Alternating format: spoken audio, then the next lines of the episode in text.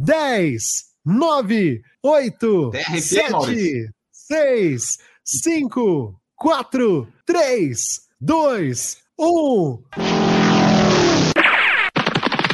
Escute agora o Por Falar em Correr.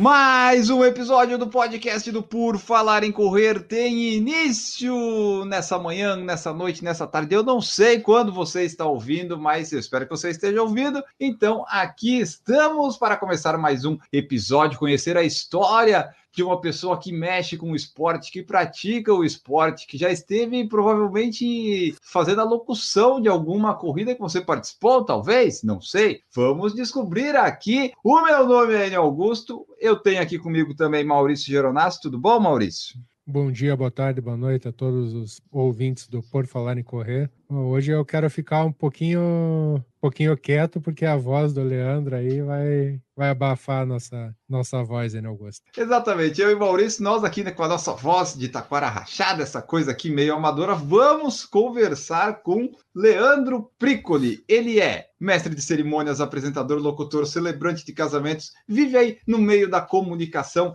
e é com ele que vamos falar hoje. Seja bem-vindo, tudo bom, Leandro? Tudo bem, Enio? Tudo bem, Maurício? Um prazer, uma grande satisfação estar aqui com vocês, batendo esse papo legal. Espero que todos aproveitem. Vamos falar de corrida, de esporte, de comunicação, de tudo que vocês quiserem. Sou praticamente um livro aberto.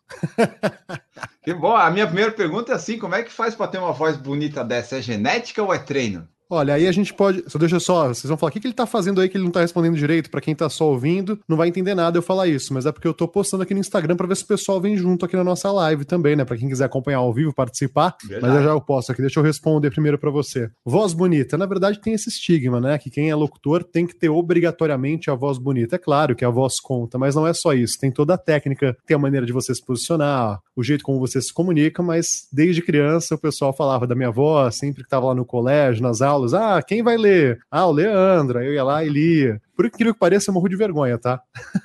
Mas eu lia, me divertia e a coisa foi indo naturalmente. Então, assim, para quem tá assistindo, talvez, se alguém já falou, "Pô, sua voz é legal e tal, e se você tá afim, se você curte, basta estudar, basta ir atrás, tem espaço para todos os tipos de voz, não só uma voz pesadona, uma voz gravona. Inclusive, isso hoje caiu bastante, tá? É o famoso tom de conversa na locução. Quanto mais natural, melhor. É tipo aquele pessoal de rádio fala, "Ah, estamos aqui, né?" ele faz aquele. É, aquele- isso daí já foi legal. Hoje em dia, não. Hoje em dia, Não. nunca faça isso. Nunca faça aí isso. é, é- é o oposto. É exatamente o oposto. Vamos começar aqui então do comecinho. Eu já fiz essa pergunta que não é muito tradicional minha, mas agora vamos lá de fato. Como é que é aí o, o teu envolvimento com o esporte, Leandro? Antes da gente falar da... Eu acho que talvez o Leandro comunicador veio antes do que mexeu com esporte, não sei, você vai me dizer agora, mas como é que era o Leandrinho lá, pequenininho? Ele praticava esporte? Como é que era isso? Cara, vamos lá. Eu, quando era criança, pratiquei muitas modalidades esportivas de futebol, basquete, handball, vôlei, judô. O que eu mais fiz para competir mesmo, eu cheguei a competir no judô quando era bem criança, bem criança mesmo, não, não vou nem lembrar quantos anos, bem, mas bem pequenininho mesmo. E depois basquete também eu competi na época que eu morei no interior, em Ribeirão Preto, foi bem legal. Foi uma época muito boa da minha vida que sempre que eu me recordo me emociono porque tinha não só a parte esportiva, sabe, mas a competição, tá com a galera, com a sua turma, viajar para jogar, aquele clima, aquela energia, aquela adrenalina gostosa que quem corre sabe como é, né? Quando você pratica o esporte, você sente algo diferente. É diferente de assistir. Assistir é muito legal, eu gosto também, mas praticar é incrível. Já o caso da corrida meio que surgiu pelo destino mesmo na minha vida. Eu fiz faculdade de rádio e TV, e aí eu tava lá na faculdade, minha prima apresentadora apresentava um programa chamado Endorfina. Não sei se vocês já con- conheceram esse programa, ou se quem está ouvindo ou vendo a gente assistiu ou conhecia. O Endorfina foi um programa feito pela revista O2 junto com a Nike. E ele tinha os horários ali na Rede TV, era exibido, um programa que falava sobre corrida. Começou com essa disputa, tinha acho que o. Eu não vou lembrar agora, mas tinham três equipes que a Nike fez, as pessoas competindo, e aí esse programa foi ficando. Meio que acabou essa parceria com a Nike, mesmo assim o programa se manteve. Depois ele foi encerrado e voltou com outro nome, Ox- Oxigênio TV. E aí nessa época eu fazia faculdade, fui ser estagiário lá, depois virei produtor, e aí que a minha vida guinou para a corrida. Foi algo natural, não foi uma coisa planejada. Vou trabalhar nas corridas ou vou me tornar um corredor. Só dei esse contexto para poder chegar aí na prática da corrida mesmo. Aí, trabalhando lá com o pessoal da revista O2, logicamente eles fazem também as corridas por meio lá da Norte Marketing. E aí eu fui correr a primeira prova, uma corrida noturna, super, sem nunca ter participado do negócio, mas já adorei o clima, adorei a energia, e logo na primeira corrida já vi ali o cara que estava ali falando e animando o pessoal e falei, opa, isso aí pode ser legal, hein? Isso aí tem a ver comigo. E aí deu esse start, depois acabei vindo trabalhar como locutor também nas corridas mas você perguntou das, das modalidades esportivas na minha vida. Então, mais para trás, as modalidades do colégio, como eu mencionei, e a corrida veio mais depois dessa época de 2009, mais ou menos 2009 para frente. Aí tive fases, correndo mais, correndo menos, correndo mais, correndo menos. Meu ápice foi fazer a minha meia maratona, fiz duas meias maratonas em 2019. Estava no ápice, no auge da minha a qualidade de vida, da minha saúde, do meu corpo, estava demais. Aí outras coisinhas foram acontecendo, infelizmente, veio a pandemia e hoje eu posso dizer que eu estou bem acima do peso, estou praticamente parado, inclusive quero aqui pedir desculpas tanto para a minha nutricionista, Karina Morim, pode hum. puxar minha orelha, e também Marcelo Avelar, que mandou uma mensagem, ele está no vácuo já faz alguns dias, e com certeza quando eu falar com ele eu vou tomar um esporro bem grande, então aqui também já aproveito para me desculpar com Marcelo Avelar, da minha assessoria Corredores da Zona Norte. Mas eu vou voltar, eu prometo. Se serve como alento, Leandro, eu já nasci acima do peso, então corro até hoje acima do peso. ah, então, então a gente tá na mesa, viu? Porque eu tô nessa, eu tô nessa correria sempre, cara, para buscar tá o melhor possível, mas como é difícil, né? É difícil, porque depois que você, quando você para por qualquer motivo, é complicado manter. E eu tenho uma coisa que ou eu faço 100%, não consigo fazer meio termo, sabe? Tipo, 50, 60. Ou me jogo e faço o negócio por completo, ou não dá certo. Então eu tô nesse momento de vida, sabe? Correr da fome, então eu corro para comer mesmo. Ah, isso é, isso é um fato. Eu adoro, hein? Comer é uma boa. Eu até tinha, tem, a gente tem, eu tenho um perfil com a Carmen, o Comida Flix. A gente começou a postar ah, algumas comidas, depois a gente parou um pouquinho, mas está lá. São alguns projetos que eu tenho, depois a gente pode falar deles, mas vamos focar aqui na corrida. Eu quero dizer que eu tô morrendo de saudade de correr bem. E quando eu falo correr bem, não é realmente, não é simplesmente ter um pace mais baixo, correr mais rápido. Correr bem é correr é, se sentindo bem do começo ao fim, sabe? Com energia, dando tudo certo, que você acorda, vai, é gostoso. É lógico, vai ter um dia ou outro que você não vai estar no pique, mas no geral, na maior parte do tempo, na maior parte dos treinos, correr bem. É isso que eu tô mirando. E a frequência, cara, que eu comecei, tive que parar, comecei, parei. Agora eu posso dizer que eu tava de mudança, tô ainda nesse finalzinho de mudança, então abandonei tudo no último mês. Não tinha fogão, não tinha como comer direito, só comendo porcaria, ansioso pra caramba. E isso me derruba porque eu como demais. E aí o esporte também foi deixado de lado para priorizar outras atividades que eu tive que fazer, dentre elas, além da mudança, trabalhar de alguma forma para poder ganhar dinheiro para poder viver. Então, eu odeio abandonar, eu odeio deixar de lado, mas aconteceu faz parte. Todo mundo já passou por isso, né? É verdade, esse retorno que é o complicado, né? porque até tu ficar condicionado certinho, não é correr a pace que nem o seu treinador corre de 2,30, 3. Não, é um correr assim, não, não tá dá. Ele ali né? A gente só quer estar tá condicionado é para daí o treino render. Exatamente, cara. E eu tava indo legal, até tava retomando, tava fazendo 6, 7, 8 quilômetros, pace 7, 6,5, correr mais rápido abaixo de 6 tá, tava indo legal. Aqui também, sabe o que acontece? No meu caso, eu fico querendo me comparar, e acho que todo mundo faz, né? Não é nem com os outros, não. É comigo mesmo. Desse é. auge de 2019. Só que, pô, nesse auge de 2019, primeiro, não foi do dia pra noite. Foram anos aí para construir, para ir perdendo peso, para ir começar a correr direitinho, para ir para academia, para ir para nutricionista, para ir chegar. Depois eu posso contar essa historinha por completo. E hoje eu não consigo me, não posso me comparar com esse meu melhor momento. Era um outro contexto, era um, era um outro mundo. A pandemia também colaborou absurdamente para que isso acontecesse, acredito que não só comigo, mas com grande parte dos corredores, dos atletas, das pessoas. A gente está vivendo um momento terrível e, infelizmente, a luz no final do túnel está demorando para conseguir enxergar. Pelo menos eu não estou ainda conseguindo enxergar. Me vejo cada vez mais. Até hoje, conversando com minha amiga, ela, com uma amiga, ela falou: me vejo num funil. Parece que cada vez está piorando e piorando e piorando e o negócio está se fechando. Eu falei: caramba, concordo com você, mas espero que isso mude alguma hora, porque tá demais, né? É, a gente vê assim, pô, já tem vacina, tão vacinando, mas parece que o negócio aqui não vai, né? Nos outros lugares, você vê, já estão liberando não anda. no estádio, já tá, vai, e tá aquele parece que tá correndo numa esteira, não sai do lugar. Ah, desde de sempre, o teu foco já foi na comunicação, que você falou que fez faculdade disso. Então, tu, já desde o começo você já sabia, é isso aqui que eu gosto, é isso aqui que eu quero fazer. Sim, eu fiz faculdade de rádio e TV. Na época eu fiquei com aquela dúvida entre jornalismo e rádio e TV, que no final das contas são duas carreiras que acabam se complementando. Rádio e TV um pouco mais nos bastidores, jornalista na frente das câmeras, mas as matérias são até parecidas, tem uma ou outra que são diferentes, então fica bem próximo. Acabei optando por rádio e TV, e aí disso é, segui a minha carreira e as coisas foram acontecendo. E aí hoje eu tô trabalhando na área ainda, mas eu gosto da comunicação, eu gosto de falar, eu gosto de conversar. Acho que ainda tem, acho não, tenho muito ainda para evoluir. Procuro estudar sempre, aprender com cada pessoa que eu conheço, com cada profissional que cruza o meu caminho, para poder ir agregando os pontos positivos e evoluindo cada vez mais. Mas sim, a comunicação sempre foi meu foco. Eu nunca planejei fazer outra coisa na minha vida. Antes de eu entrar realmente para a área, como eu te falei, sendo estagiário lá do programa de TV, eu fui ser vendedor. Que foi assim, eu morei um tempo no interior. Eu sou de São Paulo, fui morar em Ribeirão Preto, morei lá por seis anos. Quando eu retornei para cá, fui para fazer a faculdade. E logo que eu voltei para cá, eu fui morar na casa de uma tia minha. E nesse primeiro ano eu já falei, pô, vou procurar um emprego. E aí eu consegui um emprego de promotor de vendas da Palme. Lembra o Palmezinho? Aquele aparelho que tinha uma canetinha que você mexia, tinha vários aplicativos. Foi uma coisa bem inicial assim. Já tinha o Palme, acho que era o Trell 680, se eu não me engano, que era um smartphone já. E aí foi bem na época que lançou o iPhone, que a Nokia estava naquela geração de celulares que algumas pessoas se recordam até hoje, o N95, o N73.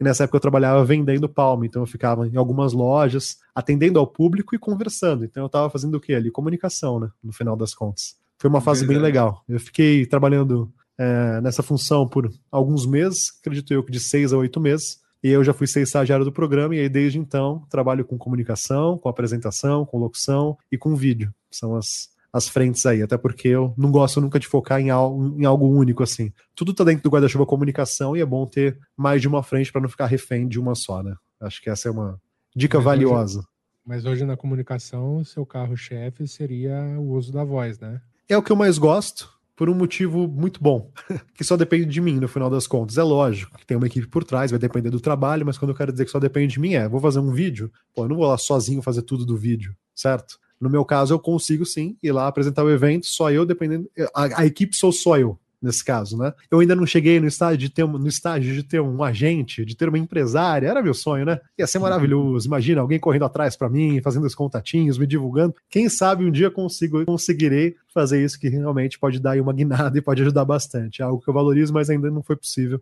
devido a algumas situações. Mas isso que é o legal, entendeu? Só depende de mim, sabe? Então eu vou lá, me preparo, converso, vou atrás e acabo fazendo tudo da empresa, né? Tenho que fazer a divulgação, tenho que fazer o trabalho direitinho, tenho que negociar, tenho que captar clientes, tenho que atender, tenho que fazer o financeiro, o administrativo. Tá? É, é delicado, mas aí você vai aprendendo a jogar em várias posições também, o que vai te dando cancha para você ficar mais maduro nas negociações e até em outros segmentos na área da comunicação. Então, é tipo assim, é a Leandro Pricoli e Eireli? limitada? é, é, basicamente isso, é basicamente isso. Eu gostaria, assim, de focar só na parte artística. Eu acho que isso daria, assim, me colocaria em outro, outro patamar, sabe? Porque é diferente você se focar só na sua parte artística, em cuidar da sua voz, cuidar do seu diálogo, da sua comunicação, da sua postura, da sua imagem, e outras pessoas trabalhando com você para cuidar de outras partes, entende? Mas infelizmente não estou nesse nível ainda, mas trabalho para um dia poder chegar e eu vejo alguns colegas de profissão que conseguem ter algo nessa linha e é bem legal, cara. Faz uma baita diferença, na verdade. Mas ainda não consegui. Então, não, não, a minha empresa não é Leandro Precolheirelli, é Verde Comunicação e Eventos Limitada. Porque a empresa que eu tive, a primeira tinha uma produtora de vídeo com um colega meu, o nome era Verde Filmes, e aí ficou Verde Comunicação, mas hoje a minha empresa ela se, ela se chama Ideia Live. E aí esse live ele vem de transmissão ao vivo, mas também de live marketing porque hoje a gente uhum. tem feito transmissões ao vivo pela internet, alguns vídeos, produção de conteúdo. A gente hoje tem uma parceria com um advogado, que é o professor Pierre. Ele, faz, ele é da área trabalhista e a gente está desenvolvendo alguns cursos com ele, alguns produtos digitais. Inclusive, amanhã tem live. Não sei quando vocês vão ouvir isso, mas depois procuram aí, Prof. Pierre, nas redes sociais. Se, se vocês conhecem alguém que vai prestar a OAB, área, de, área trabalhista da OAB, Prof. Pierre vai, vai garantir a sua aprovação. Então a gente tem feito esse trabalho com ele. Quando eu digo a gente, aqui na, na equipe principal da empresa, sou eu e a Carmen. A Carmen trabalha comigo aqui no dia a dia, e aí, de acordo com a situação, a gente vai inflando a nossa estrutura e tendo outros parceiros para estar com a gente de acordo com a demanda, desde um editor, um cinegrafista, uma pessoa que faz motion, parte de produção, equipamentos a gente tem alguns, mas também locamos. Pode ver que aqui atrás até tem alguns, ó. Tem um tecido ah. do Chroma aqui, ó. Até ia montar o Chroma, acabei não montando, mas tá aqui. Amanhã eu vou montar aqui porque a gente tem essa transmissão ao vivo, como eu disse. Depois eu até mostro para você lá no WhatsApp, Enio. Isso aí que você falou de, de ajudar é, é, é, interessante porque, assim, o Maurício, por exemplo, agora ele está me ajudando na edição do podcast. Eu não preciso mais editar, eu fiquei com tempo mais livre para fazer outras coisas do Por Falar em Correr e até da minha vida eu fiquei um pouco mais livre. Aí o Maurício, Sim, coitado, né? Deu, deu, deu, um problema lá para o Maurício. Mas, assim, ajudou a fazer umas coisas de, de YouTube, de, de arte, assim. Então, é, é legal. É claro que aqui a gente não tem, é tudo, o Maurício faz por amor, por enquanto, né, Maurício? Mas, assim, quem sabe um dia a gente consegue consegue melhorar isso. Mas é, é legal isso, quando tu, tem, quando tu consegue apoios assim, fica mais fácil de focar, né? Tipo, não fica fazer tudo, tudo, tudo, né? Tu consegue distribuir um pouco. É, e a gente vai aprendendo com o tempo. Eu sou um pouco. concentro muito as coisas, acabo querendo resolver tudo sozinho, mas aí entra também a maturidade, o dia a dia de você ver que não é tudo que você deve fazer sozinho. Se você conseguir alguém para poder te ajudar, preferencialmente envolvendo uma condição financeira, eu gostaria muito de contratar pessoas e poder tê-las ao meu lado, mas a gente vai indo job a job. Mas eu fico muito feliz quando eu consigo contratar alguém, sabe? Desde, desde essa primeira produtora de vídeo lá atrás, quando eu e o Ivan, a gente estava na faculdade, montou a produtora e fizemos os nossos primeiros trabalhos, pô, quando a gente contratava um outro amigo nosso para trabalhar com a gente, eu ficava feliz pra caramba. Que eu pensava, pô, tô ganhando o meu, mas também tô contratando alguém, tô dando dinheiro, tô contratando, tô girando também a economia, e isso acontece até hoje, né? Quando eu contrato alguém, eu fico também muito feliz é uma maneira de poder retribuir um pouquinho as coisas é. que a vida me deu, sabe? Essa e eu é fico muito contente trabalho, e né? espero. Né? Exatamente, cara. É muito legal. E eu agradeço sempre, porque aparecem pessoas muito bacanas ao meu lado. Tem algumas histórias chatas, algumas histórias ruins, algumas pessoas que não foram tão legais? Tem. Que você vai garanto. falar aqui pra gente, né? Com certeza. Tem algumas pessoas, nomes, né? tem algumas dívidas aí que eu prefiro não tocar nesse assunto, é. mas a pessoa sabe, não é uma empresa, é uma, é uma pessoa é. específica. Mas é muito chato, cara. E, e, até falando, falando desse assunto, é um assunto chato, mas o que eu quero dizer é: tem muito mais pessoas boas no mundo do que uhum. pessoas do mal, do que pessoas que vão te derrubar. Mas, claro, tome cuidado. Eu geralmente confio primeiro na pessoa para depois sentir para que caminho que essa relação vai tomar. Mas eu confesso que depois de algumas situações eu tenho tido um pouco mais de, de pé atrás e tenho buscado primeiro ficar com o pé atrás e depois acreditar assim na pessoa. Mas é, é muito, muito, muito, é muito chato mesmo, cara. Foi muito impactante para mim. Foi uma pessoa que me ajudou muito. Eu tive depressão, eu tenho depressão, é uma coisa controlada que às vezes acaba voltando. Foi numa fase muito, muito ruim da minha vida. Cheguei literalmente no fundo do poço, assim, de, meu, emagreci quase 10 quilos em coisa de um mês, assim, não conseguia comer de jeito nenhum, só chorava, não conseguia pensar em outra coisa, fiquei com pensamentos fixados em algumas questões da minha vida, foi terrível. Foi um cara que me ajudou pra caramba, cara. Eu passei vários dias na casa dele, com a família dele, conversando e me ajudando, e depois a gente fez, teve uma relação de trabalho, e aí o cara deu essa baita bola fora, entendeu? Aí eu não consigo entender. Como é que pode, Ele... sabe? O cara ser tão bacana de um lado e do nada fazer isso. Porque tudo é o jeito também, Enio. Tudo é o jeito, cá entre nós, né? Você pode é. ter um problema financeiro, você pode ter uma parada que não deu certo, não saiu como esperado. Mas comunica, vamos ser sinceros, vamos ser transparentes. Cara, não tem condição, não vou conseguir te pagar, mas ó, eu consigo dar 10 reais por mês. Meu, beleza. Mas o cara tá preocupado em resolver a situação. Outra postura é desaparecer. É você perguntar e a pessoa não te dá resposta. É você perguntar e a pessoa desaparecer. Acho que todo mundo já passou por algo assim na vida, com alguém, oh, com alguma empresa. Eu então, tenho assim, uns negócios aí. Tudo é o jeito, cara. Tudo é o jeito, meu. Só fala. Seja sincero, seja transparente. É isso que eu busco sempre, sabe? E eu até, eu até sempre falo, Vianney, eu sofro muito com o famoso. Quer dizer, para mim é famoso, né? O famoso sincericídio. Sincericídio, sou muito sincero. Então eu acabo falando algumas coisas que machucam aí as pessoas. Eu tenho procurado me resguardar mais também, sabe? Principalmente nas redes sociais. Eu sou muito verdadeiro. Aí acabo sendo chato, sendo excessivo. Tô tentando seguir ruim, esse né? caminho né? também. Só que de vez em quando é difícil. Não, de vez em quando é difícil. Eu quero mandar, entendeu? Mandar para aquele lugar, falar umas verdades, mas eu me controlo, cara. Eu melhorei bastante, falando sério. Eu no, no, último ano eu consigo ver claramente isso. Na terapia, conversando com algumas pessoas mais próximas, eu percebo uma melhora. 100%? Não. Tem ainda evoluir? Bastante. Mas step by step. Também você vai ficando mais velho, vai ganhando experiência, vai vivendo algumas passagens aí, vai trocando figurinhas com outras pessoas e você vai aprendendo que não pode ser assim. Isso não quer dizer que você não vai ser verdadeiro, não, vai, não quer dizer que você vai ter que mentir, que não vai ser você. Vai ser você, só que você de um jeito mais controlado e mais adequado que é o necessário. É o necessário para a gente poder viver em sociedade e harmonia, não tem jeito. Só para completar aqui, o pessoal que está no YouTube, se quiser mandar mensagens com superchat, a gente agradece, mas não é necessário. Se quiser só mandar sem, pode mandar, não tem problema. A Deise Mayumi colocou aqui boa noite. Conheci o Leandro Piccoli através do podcast com a Carmen Cita. Não perdia um episódio, pena que não fizeram mais. Pelo menos não encontrei episódios novos. Aí, antes de você se manifestar, a Carmen Cita está aqui. Ela colocou: Vamos voltar, Deise. Café com Corredores deu uma pausa, mas vamos retornar. E daí a Daisy falou: o formato era muito bom, só ficava meio aflita nas polêmicas, mas dava muita risada. Aí, aproveitando já esses comentários todos, fala para nós: você tem um podcast que, de corrida? Ele, ele tá, tá meio em stand-by, ele vai voltar mesmo? Qual, qual que era a ideia dele? Porque eu vi ali que tem é, o pod, Café com Corredores, né? Café Falar com um Corredores. Para nós aí dele, desse podcast, se vai voltar mesmo, se a Deise pode ficar tranquila. É, porque na verdade a é eu não aguento mais escutar o por falar em correr, então, por favor, né? é, então, a gente deu essa pausa né? para poder. É, a gente deu essa pausa para vocês poderem aí se destacar bastante, para puxar essa corrente dos podcasts de corrida, para quando a gente chegar e nesse mercado já tá, já tá ali o campo já formado, sabe? Já tem ali as primeiras pra gente só chegar, pra gente não ter que desbravar, fazer esse trabalho tão árduo assim, assim como vocês. Mas assim, uh, o Café com Corredores é um projeto que a Carmen idealizou, me chamou para a gente fazer juntos. É um podcast sobre corrida, eu e a Carmen batendo, algum, batendo um papo, sempre com uma pessoa, um corredor, um atleta. O nosso formato base era esse, né? Um bate-papo, eu, Carmen, alguém. E a gente ficava ali por volta de 30 minutos a uma hora conversando com essa pessoa. A gente fez alguns episódios primeiro só em áudio, depois com áudio e vídeo. Aí veio essa questão da pandemia, a corrida ficou um pouquinho mais de lado. Veio essa questão das lives também, da gente querer mudar um pouco esse formato e fazer ele gravado. E aí tem uma falha minha, que é ser muito perfeccionista. Eu sou muito perfeccionista em tudo que eu faço. Então a Carmen fica brava, mas eu falo, Carmen, não dá, eu tenho que fazer direitinho. E aí o vai melhor deixando. feito do que perfeito não serve para ti, né? É, é uma busca também. Tenho trabalhado isso na terapia.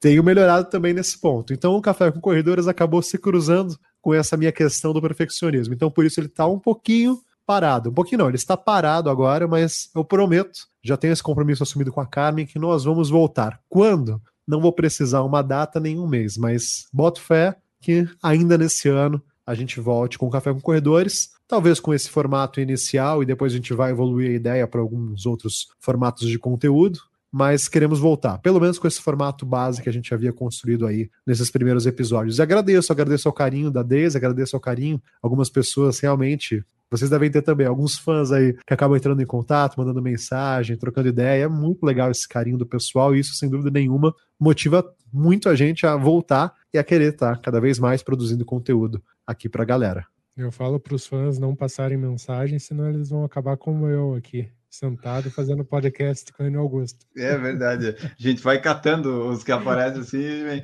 mas é, é verdade. Tem, tem um pessoal que ouve, né? E a Deise falou, pô, ele sente falta. Então é sinal de que, vai, pelo menos para uma pessoa, o podcast estava sendo legal, a pessoa estava aproveitando. Então isso é legal, é dar um motivo para a gente continuar, né? Igual por falar em correr, quando a gente teve um hiato lá no final de 2000 e 13 para 14, um deles foi o Maurício, falava, mas vocês têm que voltar, não tem podcast, que naquela época não tinha mesmo, né? Como o Leandro falou, nós estava nós, nós foi cortando o mato todo lá desde 2012, né?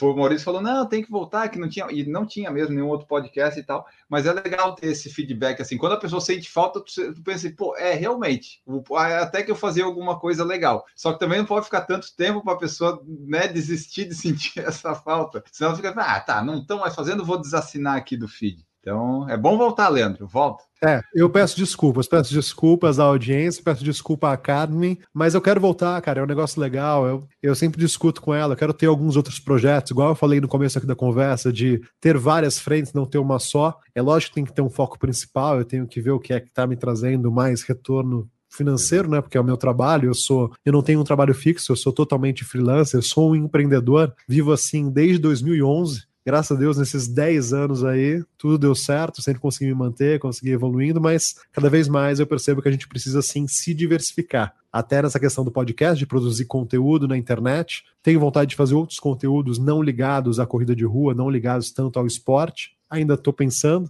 mas está aqui guardadinho para um momento oportuno. E na minha carreira como locutor, igual você mencionou no começo, olha, é locutor, ele é apresentador, trabalha nas corridas, é celebrante de casamentos. Sim, se tudo isso faz parte da comunicação, se eu, se eu consigo me adaptar a cada tipo de situação, a cada tipo de evento, a cada tipo de trabalho, por que não atuar em mais de uma frente? É lógico que eu tenho alguns focos principais, pelo menos nesse momento da minha vida. Por exemplo, os casamentos. Os casamentos eu fiz alguns. Não fiz tantos assim como eu poderia e deveria ter feito. Também não divulguei muito, divulguei pouquíssimas vezes. Mas entendo que meu trabalho é de qualidade. Quem me contratou, quem. Tenho dois agora para fazer. Tenho da, o da Fernanda e do Adriano, que infelizmente foi adiado devido à pandemia. Vamos ver se vai rolar nesse ano, está marcado para setembro. E tem o outro do Ricardo, que vai ser no começo do próximo ano. E aí, se alguém for casar e estiver na busca por um celebrante, pode falar comigo. Só procurar lá no Instagram, no meu site, onde for, coloca no Google Leandro Pricoli, P-R-I-C-O-L-I, vai encontrar e a gente conversa. Mas é bem legal, viu, Enio? Não sei, vocês já foram em algum casamento com celebrante? Já. É, não. É, dá tempo que eu dá não um né? clima. Foi legal? Como é que foi? Conta se foi bom. Vamos ver se. Foi, foi, Se- se dá for ruim, dá eu vou falar, eu vou falar, que não, bom. não, não. Porque quanto mais, é, mais incrementado tem, traz um clima diferente. não É que aí cada celebrante vai ter uma linha de trabalho. Sim. O que eu busco é sempre ser o mais personalizado possível, de acordo com o que o casal deseja, com o que o casal idealizou, até porque o momento não é meu, o momento é do casal, né? Os dois têm que estar satisfeitos. Mas eu também bato sempre na tecla com eles de que tem que ser legal para eles, mas também para os convidados, né? Afinal, é um momento que vai ficar marcado para todos que fazem parte dessa experiência que é o casamento. É uma área bem bacana, cara. Eu gosto bastante de fazer. E aí você vai me falar, pô, mas é mais difícil fazer um casamento ou é mais difícil fazer uma corrida? Eu afirmo com tranquilidade que um casamento é muito mais difícil. Aí você vai Ah, falar, é, pô, mas por quê?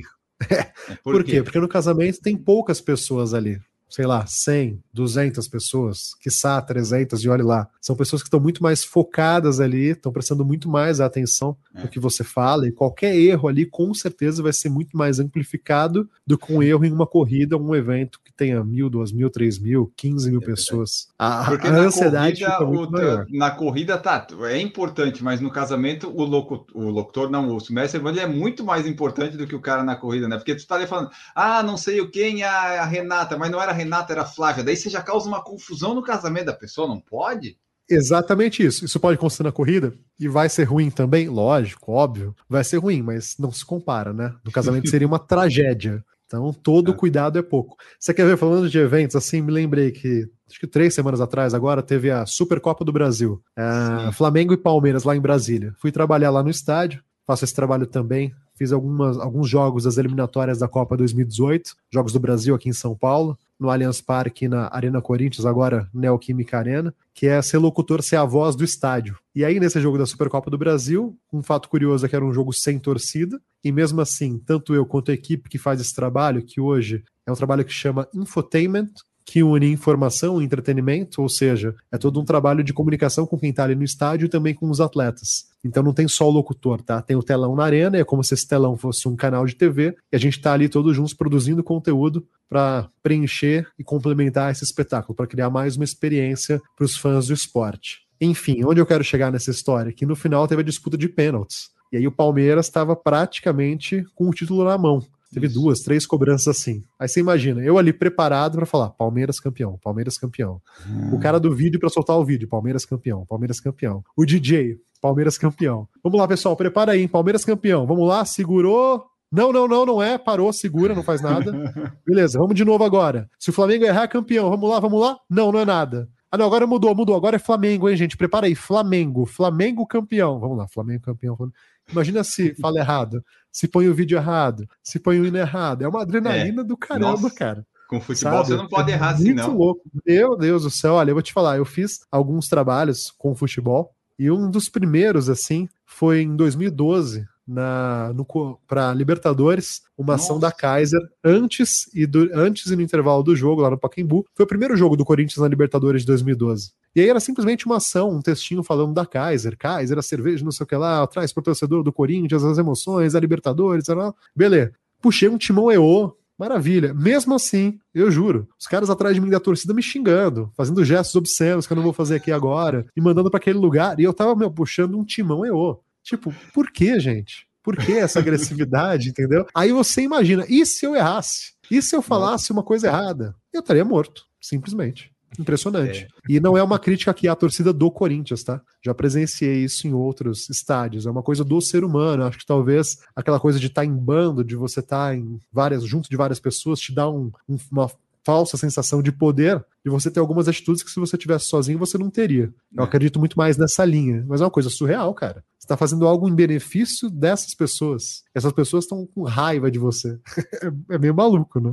Não, esse pessoal fanático aí do futebol é muito difícil, muito difícil. Eu gosto, eu vejo, mas esse pessoal daí não, não dá, é muito complicado. Quem tá aqui também, Laércio Pricoli, boa noite. É, esse, esse é o Trisca, esse é meu pai. Já coloquei ele para Ah, correr. No caso, caminhar. A última que ele fez foi lá em Campos do Jordão, corrida iluminada de Natal. Tinha um percursinho lá de caminhada, se eu não me engano, era 5 quilômetros. 6 quilômetros. Meu pai conseguiu errar o percurso e parece que ele fez tipo o dobro. Mas ele chegou no final. Ah, não, não. Não, era isso, era 3 quilômetros e ele fez 6. Ah, meu quem pai é sempre três, com- faz meu pai- Meu pai é sempre um contraventor. Aí teve uma outra corrida Uma outra corrida lá em Jundiaí, corrida da uva. E aí no começo da prova a gente falou: olha, pessoal, nós vamos passar é, por vinícolas, por plantações de uva, melhor dizendo, por parreiras de uva e tal. Por favor, não toquem nas uvas, tá bom? Não toquem nas uvas. Não... Meu pai não chega com um cacho de uva na mão. Porra, meu.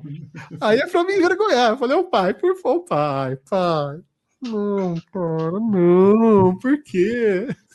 Tomando Errado, cara. Tomei...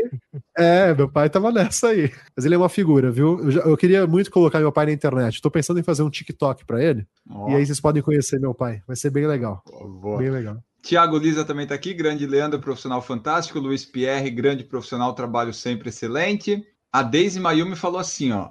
A sinergia entre vocês dois no podcast era muito boa. Voltem, tem tanto podcast muito pior soltando episódios toda semana. Ainda bem que não é o PFC, porque ela complementa. Ah, e sou fã do PFC também, tanto que estou tentando uh, participar mais sempre que posso. Que bom. Passamos nessa. Medo, cara. Mas realmente, cara, eu e a Carmen, a gente, a gente se dá super bem e temos uma sinergia bem legal. Eu concordo com a Deise. Ela e... falou aí do, do, da quilometragem aí, soprou para você? É, e, e, e, o ponto, cara, é o seguinte: a gente faz com muito carinho. E aí tem uma questão que a gente estava discutindo aqui no começo também, né? De fazer esses bastidores, essa parte técnica. Eu senti que nos últimos episódios, ou nas, ou nas últimas tentativas que a gente teve de voltar, que a gente fez umas duas, três livezinhas, eu fiquei muito aqui focado em fazer a parte técnica, sabe? E eu não uhum. consegui me focar no conteúdo.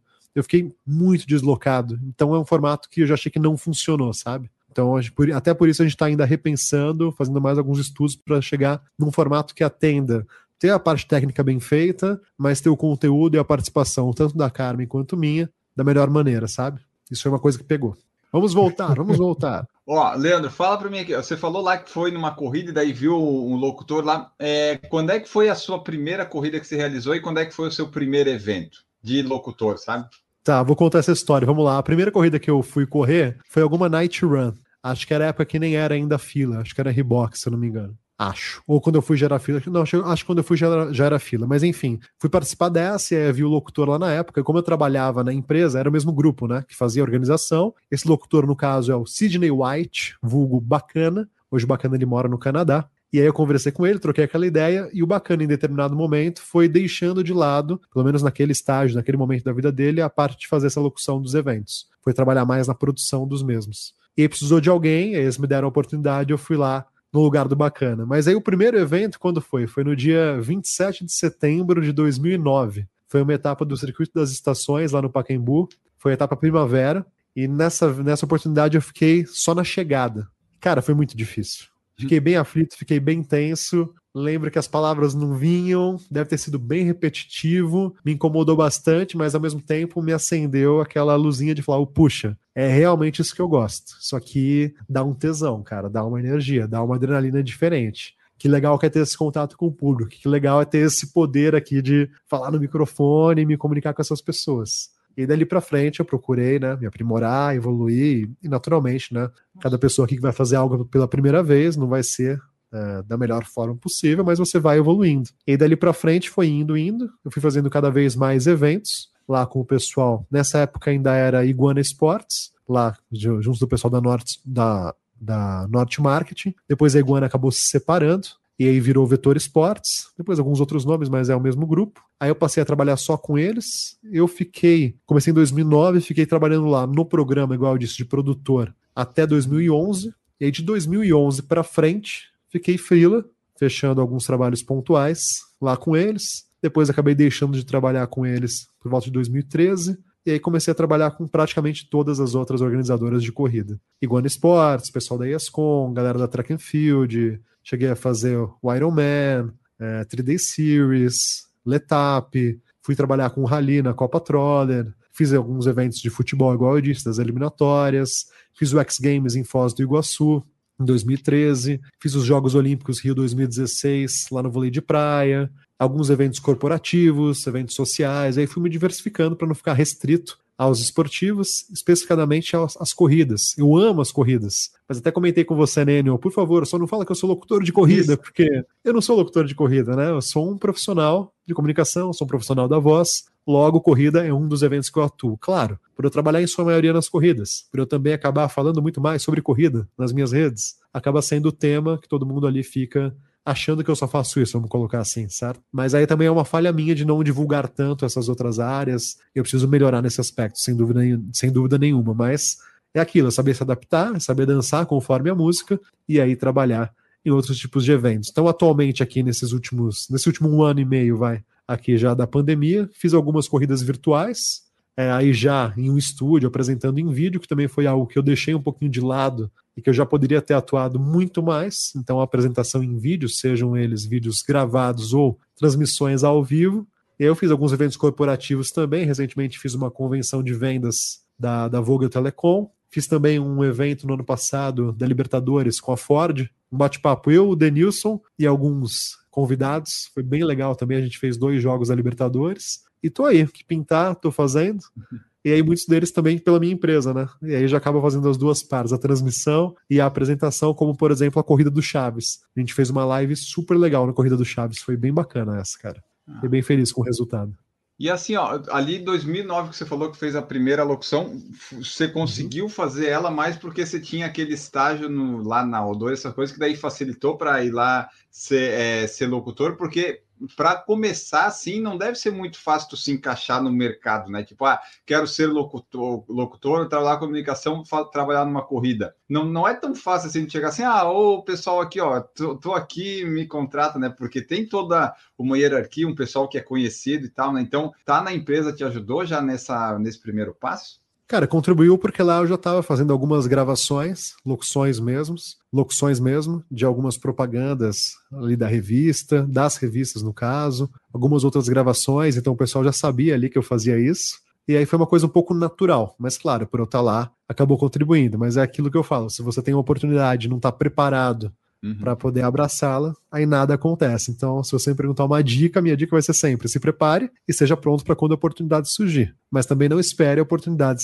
a oportunidade cair no colo. Vá atrás. Hoje a gente tem as redes sociais, hoje, hoje é tudo mais, muito mais fácil. É fazer networking, é conhecer pessoas, e você vai galgando ali, cavando, cavando o seu espaço.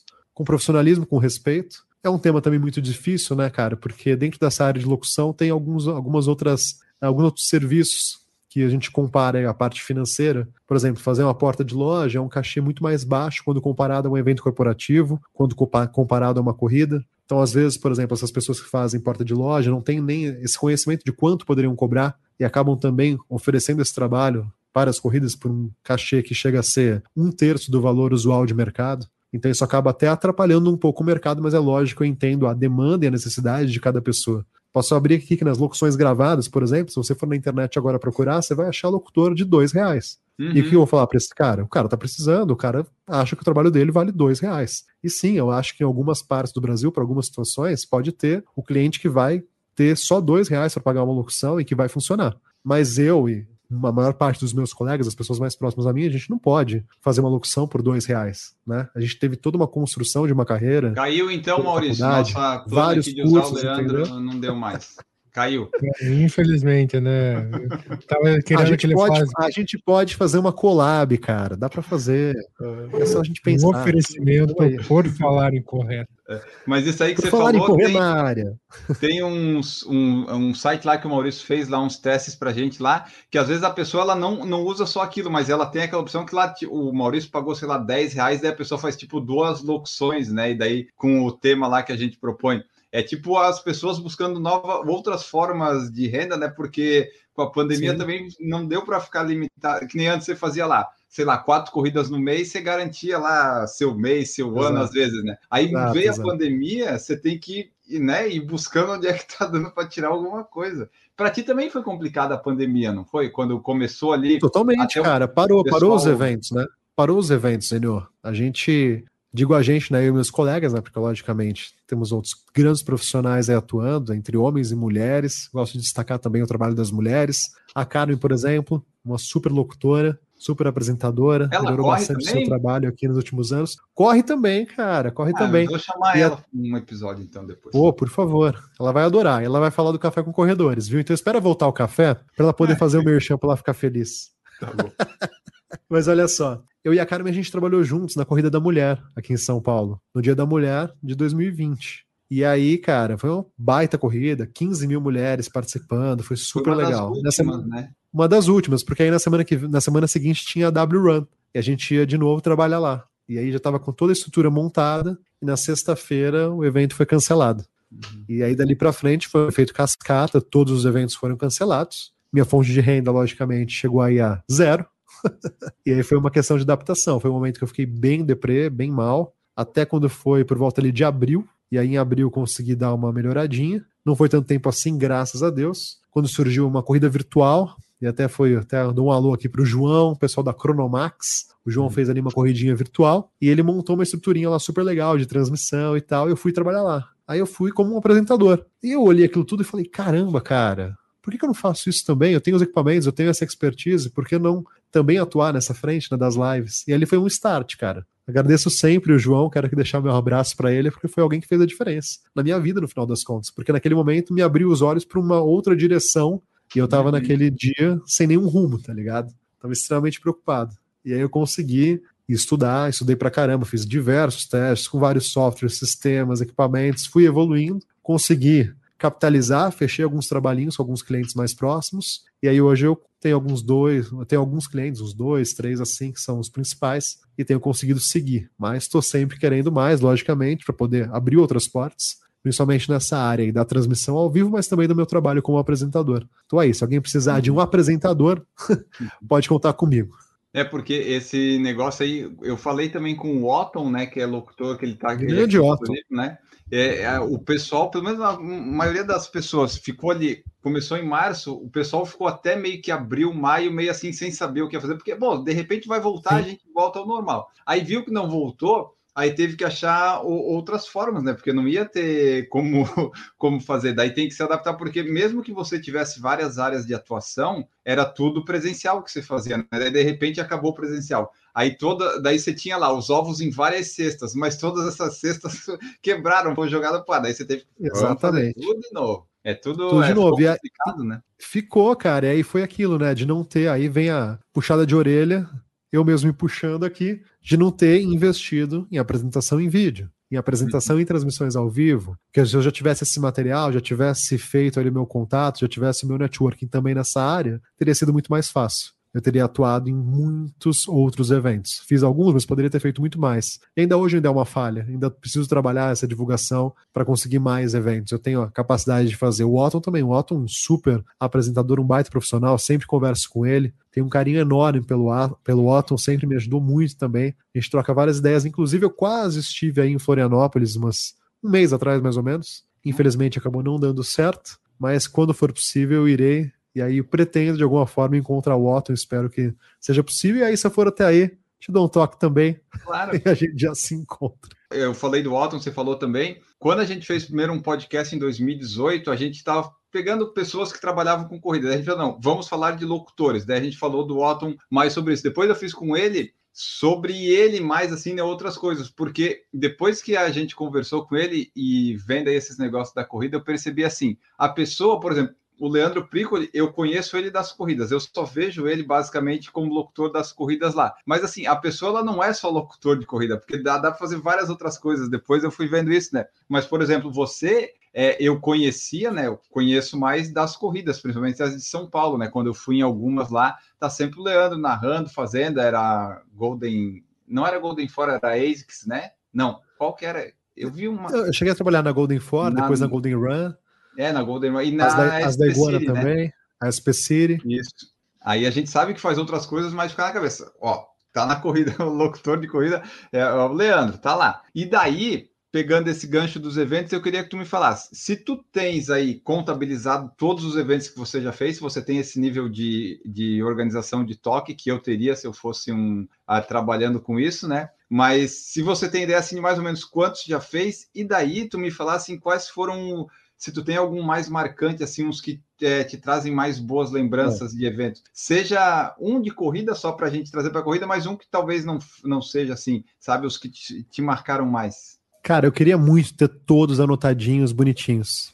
Eu até tenho aqui, porque eu tenho uma, uma planilhinha que eu uso para poder controlar né, as datas que eu tenho disponível e não, dos últimos anos, mas fazendo aqui sim um cálculo por cima, acredito que já tenha batido uns 200 eventos, cara somando todos, entre corrida e não corrida.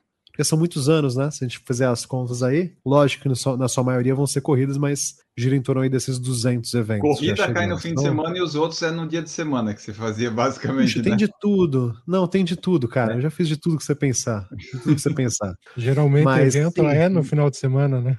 É, mas depende, cara. Tem algumas feiras, alguns congressos que são durante a semana. Tem de tudo. Não, não, não tem uma, uma ciência exata. Assim, é sempre uma arte também, essa coisa de fazer a agenda, sabe? E aí é outra área que a gente fica todo aflito, né, cara? Para você poder montar essa primeira agenda, ter as datas, fechar com seus clientes. Aí, infelizmente, também tem alguns clientes que não, não são tão, como posso dizer, tão organizados nesse nível, sabe? Não entendem como é importante para a gente ter essa questão da data reservada, fechada Sim. e confirmada. E se mudar essa data, poxa, me informar o quanto antes, né? Para poder correr atrás. Porque às vezes eu abri mão daquela data com outro cliente para priorizar um que chegou antes, depois chegou outro que precisava daquela data, aí cancela o evento, a pessoa não me avisa. É sempre uma adrenalina, sabe? Essa questão de manter a sua agenda organizada. Até nisso, uma outra pessoa ajudando seria também muito importante. Porque também é uma outra relação, né? Se a pessoa só fala com você é uma coisa, se tem alguém que ali que comanda a sua carreira, o diálogo é outro, o papo é outro. Uhum. Sabe como é, né? É diferente você falar direto com o cara e falar com um intermediário que tá gerindo ali. Ele pode ser mais pulso firme, né? Porque não sou eu quem manda o meu filme, entende? Assim?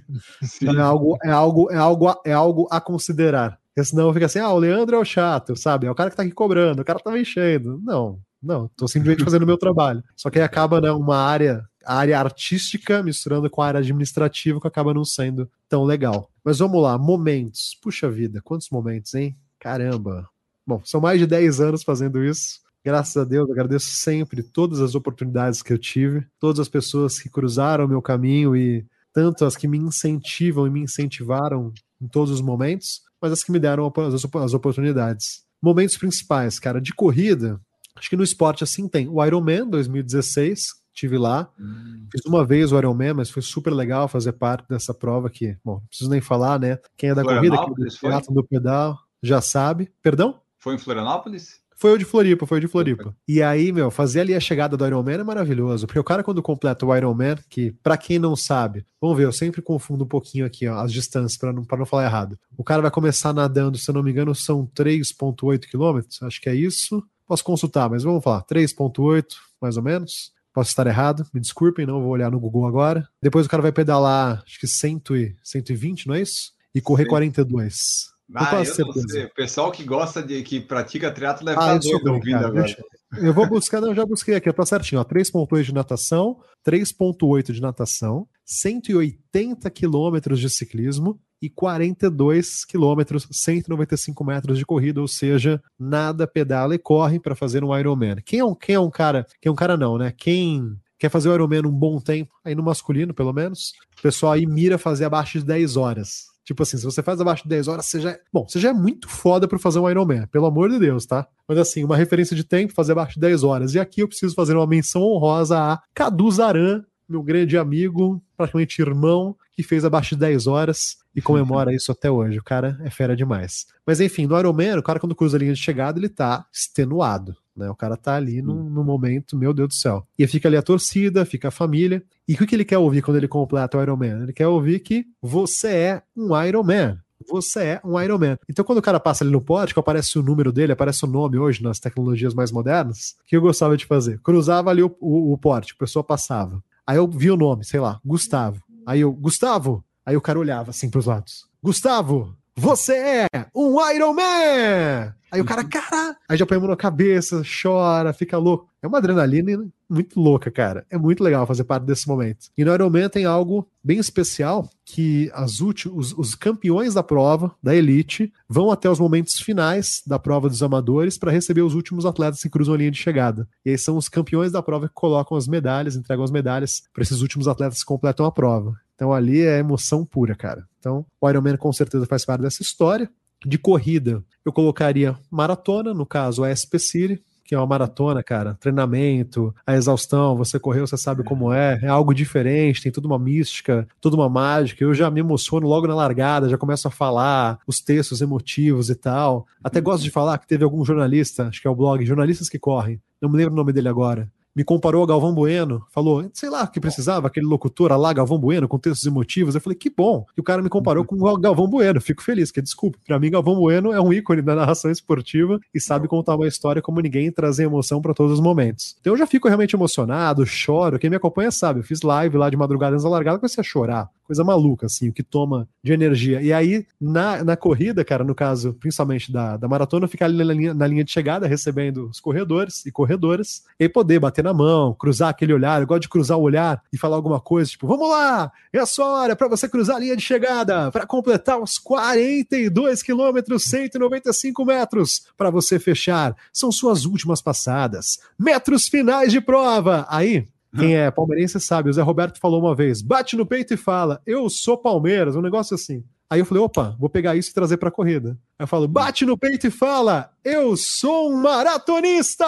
É, pode falar. E aí, puta, a galera pira, cara. Muito legal, você vê? E isso é uma coisa que eu procuro sempre fazer no meu trabalho, que é o quê? Conversar com outras pessoas, conversar com a minha audiência, descobrir o que, que pode ser legal falar, o que, que vai tocar o coração das pessoas. Porque a minha função principal ali é informar. Beleza, informar, básico, tenho que fazer. E o entreter, animar e emocionar. Ou seja, eu faço parte daquela festa, né? Eu tô ali para celebrar junto com a pessoa aquele momento. E são tantas histórias, tantos amigos que me mandam mensagem, cara, e falam: Meu Deus, eu nunca mais vou esquecer, porque você falou isso aquele dia. Que legal, cara. Que bom que eu posso, que eu posso, que eu pude contribuir para que aquele momento ficasse gravado na sua memória de uma maneira ainda mais especial, ainda mais bacana e inesquecível. Beleza. Concluindo, vou passar logicamente para a Olimpíada. Não tem como eu deixar essa parte da história da minha vida, da minha carreira, que foi trabalhar nos Jogos Olímpicos Rio 2016. É, quando eu confirmei a minha presença para fazer vôlei de praia, cara, fiquei emocionadíssimo. Foi praticamente ali no dia do meu aniversário que eu tive a confirmação, que eu assinei o contrato lá com o pessoal. Fiz parte de uma mega equipe, um evento, logicamente, um dos mais importantes do mundo, uma equipe com vários estrangeiros. Então, ali nos, ali nos bastidores, o idioma era sempre o inglês. E aí, na parte da competição, a gente tem a nossa equipe, igual eu citei há pouco, o Infotainment, naquele momento no, na Olimpíada é Sport Presentation, ou seja, equipe de apresentação do esporte. Mas é a mesma dinâmica. Para quem não conhece, eu vou aqui rapidamente explicar. Então, é uma equipe que está produzindo conteúdo para criar essa experiência e essa energia nas arenas de competição. Cada arena tem ali um telão, então temos ali um diretor de TV, um diretor geral, na verdade, o cara que faz o corte, o DJ, o cara da trilha lá, o locutor, no caso, sempre um em português e um em inglês, então dois. Produtor, assistente, uma equipe, meu, pode contar aí umas 10 pessoas, envolvendo mais os câmeras, repórter que vai pra galera ali ficar no meio do pessoal. Então tem todo um roteiro, todo um conteúdo, toda uma atividade. E no vôlei de praia, cara, essa parte da interação dessa equipe, do locutor, do DJ com os jogadores e com o espectador é uma coisa incrível, assim. Eu não tinha experiência no vôlei de praia, eu fiz um evento teste, que foi uma etapa do circuito mundial lá no Rio. Trabalhei com pessoas, com profissionais como o Daniel e o Maradona, que já fazem vôlei de praia, já faziam vôlei de praia há muitos anos. Inclusive foi algo até desafiador para mim, porque todos os atletas ali, o pessoal da confederação, já esperava por eles. E quando eu lá, que não tinha tanto conhecimento e não tinha tanto a prática, fui fazer, teve um certo estranhamento no começo. Foi muito difícil para mim chegar no nível deles. Fiz o meu melhor, mas acho que consegui, que foi legal. E tem isso, cara. A cada ponto no vôlei de praia, sobe a música e você fala alguma coisa. Então sempre ia, ponto. DJ tocou, português, inglês. DJ tocou, português, inglês. E vai, vai, vai. Uma dinâmica muito intensa. E eu lembro que em algumas pesquisas feitas durante a Olimpíada com o público, a arena de vôlei de praia foi eleita, quiçá, uma a melhor, não vou falar que foi a melhor porque eu não tenho certeza absoluta, mas entre as melhores eu tenho certeza absoluta, de energia, de clima, pelo público que foi lá assistir. E realmente, foi irado. E aí o final desse trabalho na Olimpíada foi coroado com a premiação, com o pódio olímpico. E eu tive o grande prazer, a grande satisfação de anunciar a medalha de prata para. Meu Deus do céu, me fugiu o nome O dela. Bruno e o Alisson, não? Pra Agatha e pra Bárbara, pra Agatha e pra Bárbara, e a medalha de ouro pro Bruno, pro Alisson Ceruti e pro Bruno Schmidt. E aí foi legal demais, cara. Foi maravilhoso. Nesse momento, até na transmissão ao vivo, vários amigos, várias pessoas gravaram e me mandaram, porque é o som que vai para todas as televisões do mundo. Nessa hora o narrador ele não tá falando nada, e aí você fala: medalha de ouro e campeões olímpicos, representando o Brasil, Alisson Ceruti Bruno Schmidt. Aí vai lá o cara. "Ah!" Eu até, eu até hoje acho que eu fiz uma empolgação um tom acima que não era necessário, mas foi a emoção do momento que tomou conta. Eu tava ali no nível, o lugar que a gente ficava era exatamente no nível da quadra, e aí uma galera na frente não tava vendo nada. Foi, putz, muito emocionante, cara. Muito emocionante. Você vê, são alguns vídeos que eu tenho gravados que eu nunca compartilhei, por exemplo. algumas coisinhas de bastidores, assim. Estão guardadinhos aqui. Eu precisava até editar e, e colocar alguns trechos aí para mostrar pro pessoal. Mas esse da medalha eu consegui pegar, porque se você procura alguns vídeos, acaba entrando essa parte da medalha em si. Então, quem viu na televisão e ouviu Legal. esse anúncio, era eu falando. E foi realmente um momento um momento muito grandioso, muito marcante, que eu nunca vou me esquecer. Espero que não tenha sido o ápice da minha carreira, senão, meu Deus do céu, eu tô com 32 anos, não pode ter sido o ápice ainda. Vamos lá, vamos continuar, vamos continuar. Locutor aí, é, comunicador, cuidados com a voz. Você tem algum? Você faz algum exercício? O que, que eu posso fazer para parar de tossir? Cara, eu deveria fazer muito mais exercícios. Por exemplo, aqui para nossa conversa, eu confesso que eu não aqueci a minha voz, não fiz nenhum exercício para melhorar a dicção. Confesso que muitas vezes eu falo um pouquinho rápido demais pela emoção, pela ansiedade, mesmo trabalhando há tantos anos com a voz, eu acabo sim me empolgando. Cara, o básico da voz é hidratação, ou seja, minha garrafinha de água está aqui, você pode ver que eu tomei várias vezes água. O ideal é que você procure um profissional para poder te auxiliar, mas assim, aquecer um pouquinho a voz, alguns exercícios para melhorar aqui a sua dicção, tem o tem alguns que você pode fazer ali para poder melhorar, para se preparar. O aquecimento vocal ele é importante. E aí no caso das corridas é bem difícil, cara, que apesar da gente ter um microfone, a gente não tem um retorno, né? Então você hum. se ouve pelo sistema de som e aí você acaba forçando muito mais a voz do que o necessário. E aí isso não tá certo e acaba prejudicando.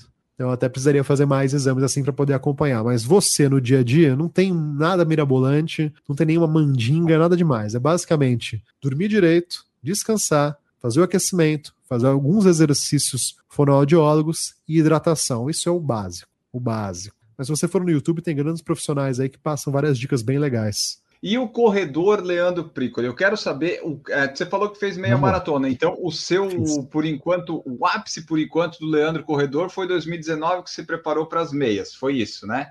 Exatamente. O meu ápice na corrida foram as duas meias maratonas. Quer que eu conte essa, essa jornada até essas provas? Como é que foi? Conta aí pra gente, resumidamente, só o pessoal ver, assim, porque pelo que eu entendi, foi um ano que você se preparou, né? Você conseguiu achar um espaço aí na sua agenda de, de comunicador para encaixar as corridas.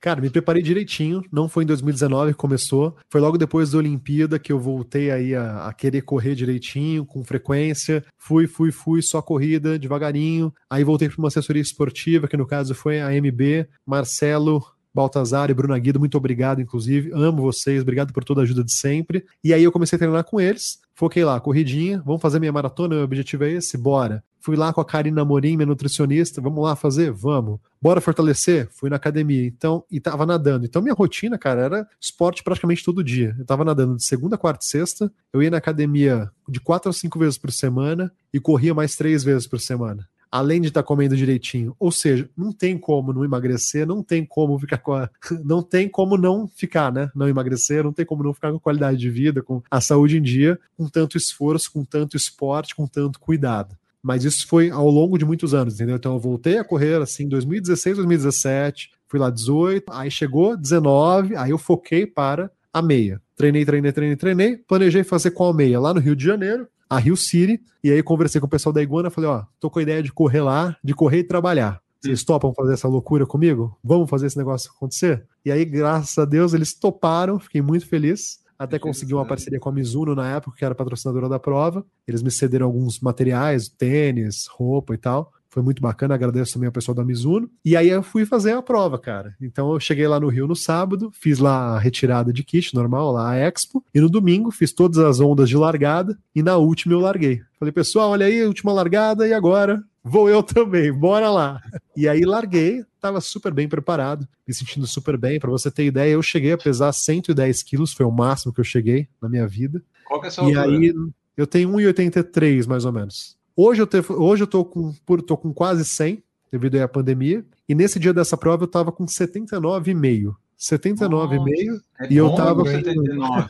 É, e eu tava com menos de 13% de gordura. Eu tava realmente muito bem, cara. Muito, muito bem mesmo. Foi uma hora e 30 essa meia. Não, pior que não.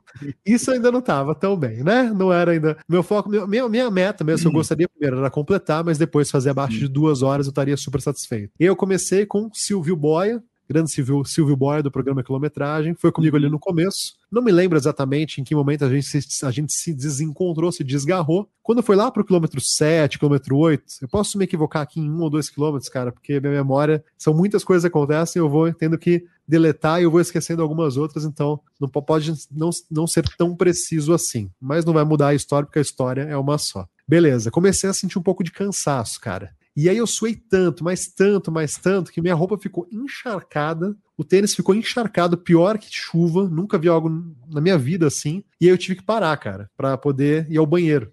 E eu também estava começando a sentir umas dores. Eu tinha uma dorzinha às vezes no joelho, uma dorzinha às vezes no pé, uma dor chata aqui no ombro, no movimento da corrida, parece que tava enfiando um negócio aqui. Eu também tenho hernia de disco, então tudo isso. Aí uma coisa puxando a outra, né? Sabe como é que é, né? Sentir uma, parece que dá um uff, aqui, ali, lá, colar. E aí foi puxando. Tive que fazer essa parada. Insistir. Chegou uma hora que começou a me dar uma pane do tipo, eu preciso conversar. Eu preciso falar com alguém pelo amor de aparece alguém para conversar. E aí nessa hora eu olhei para frente, tinha um cara correndo na minha frente, camiseta na barra da camiseta embaixo, escrito Franca São Paulo. Eu morei em Ribeirão Preto, Franca é do lado, eu falei, esta é a vítima. Vamos lá. Aô, Franca, e aí? Aí o cara me respondeu, coitado dele. Um alô, Jean, grande abraço para você. Jean me respondeu, comecei a puxar papo, conversei com ele, falei o que eu tava sentindo. Ele falou, cara, tô na mesma pegada. Vamos então fazer o seguinte: um quilômetro a gente corre, um quilômetro a gente caminha? Bora. Aí a gente foi assim, cara. Um caminhando, um correndo. Um caminhando, um correndo. Um caminhando, um correndo. E aí a gente chegou até o final. Eu sei que eu cheguei no final, eu comecei a chorar antes da linha de chegada, depois da linha de chegada não consegui chorar, Lembro que eu fui um pouco lá na banheira de gelo e eu cheguei, eu fui fazer locução um pouco. Tinha outro locutor na chegada, né? Até as pessoas entenderem, né? Eu falei que eu fiz a largada. ah, é? Você estava trabalhando ainda, né? É, exato. tinha outro locutor na chegada, mas aí deu tempo de eu ainda fazer algumas chegadas ali do pessoal e depois fazer a premiação com ele.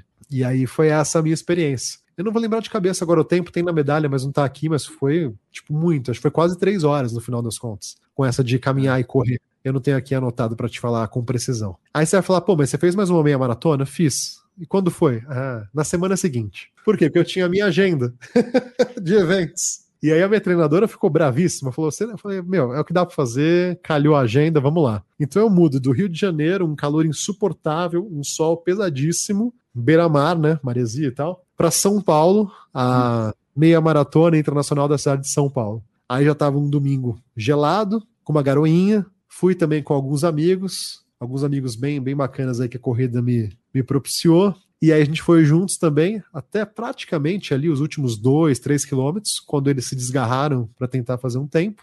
E a gente foi, meu, muito de boa, cara. A prova encaixou, sabe quando você corre de, meu, vai natural? Que da hora, cara, que da hora. E aí no finalzinho senti um pouquinho a lateral do meu joelho, acabei não forçando. E aí deu pouco mais de duas horas, acho que deu duas horas e cinco, algo, algo próximo disso. E aí uma diferença brutal em relação à semana anterior, porque na outra, né, eu tive que caminhar e correr. Mas eu fiquei extremamente feliz. E até falei, vou guardar esse sub duas horas para um outro momento. Ele vai vir, tenho certeza absoluta, só questão de tempo. E aí eu tinha planejado fazer a meia de Floripa, o pessoal da assessoria foi correr, mas aí veio a Copa América, que eu nem citei aqui que eu trabalhei na Copa América, e aí foi bem no dia, acho que da decisão de terceiro lugar da Copa América. E aí não deu para eu ir, e acabou encerrando a minha carreira de meio maratonista naquele momento. Aí eu continuei correndo um pouquinho, parei, voltei, e aí tô nesse momento que eu tô dizendo para vocês aqui hoje. Mas fiz as duas meias maratonas, não recomendo você fazer uma semana de diferença entre a primeira e a segunda, mas foi a minha situação, eu fiz e, e tudo bem, estou vivo para poder continuar e contar essa história.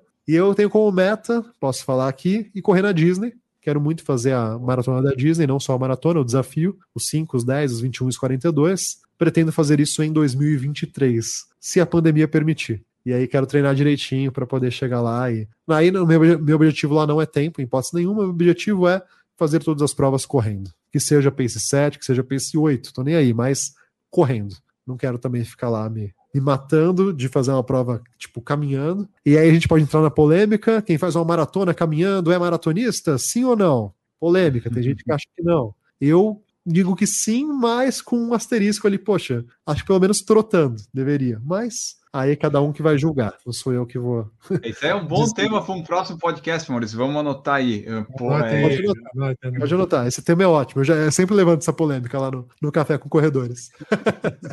Então tá, ó, já é, temos aí história, o, o próximo objetivo do Leandro, a gente já tem aqui, 2023, tá então já tem aí, dá para começar uns dois anos antes, quase, né? De começar a treinar. Tem que voltar, né, Leandro? Espero que quando a gente publique esse podcast ali, vai ser dia 21 de junho, que vai estar indo ao ar, é, já tenha começado a dar os primeiros passos, né? Falado ali com o Marcelo Avelar, ah, comecei a tratar, de repente, talvez. Não, não, até lá, olha, deixa eu ver, hoje é dia, dia 11 de maio a gente tá gravando. Cara, de 11 de maio a 21 de junho, a gente tá falando de mais de um, mais de um mês. Não, pelo amor de Deus, semana que vem, essa ou a outra, sem falta, tô voltando aí. Mas aí eu não quero parar. Essa, essa é a questão, entendeu? Sim. Faz um dia, faz outro, aí acontece alguma coisa, aí para. Aí fura um, fura dois, putz, não gira. Eu tenho que ir certinho, cara. Se não for certinho, não rola.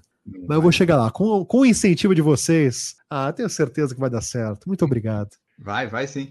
O problema é parar, né? Tipo, é, mesmo que não tenha prova e tal, quando a gente dá essas paradas, daí vai voltar, daí às vezes, ah, comeu demais, ganhou peso, aí, putz, e daí dá uma preguiça para voltar, ficar mais. É, é. é muito complicado é, isso o aí. Peso, o peso é o que tá me fazendo mais a diferença, cara. Peso e condicionamento. É porque você falou ali, né? Você tava com 79, agora você tá com quase 100. Demais, cara, É 20% demais. de Leandro a mais. É, é, nossa, deve ser complicado. Diferença. Tá vendo? Precisava pelo menos eu, eu precisava pelo menos chegar ali nos. Quanto você tá pesando? 104. É, então. Tamo aí, ó. Não é difícil? Eu não sei, eu não sei. Complicado carregar peso.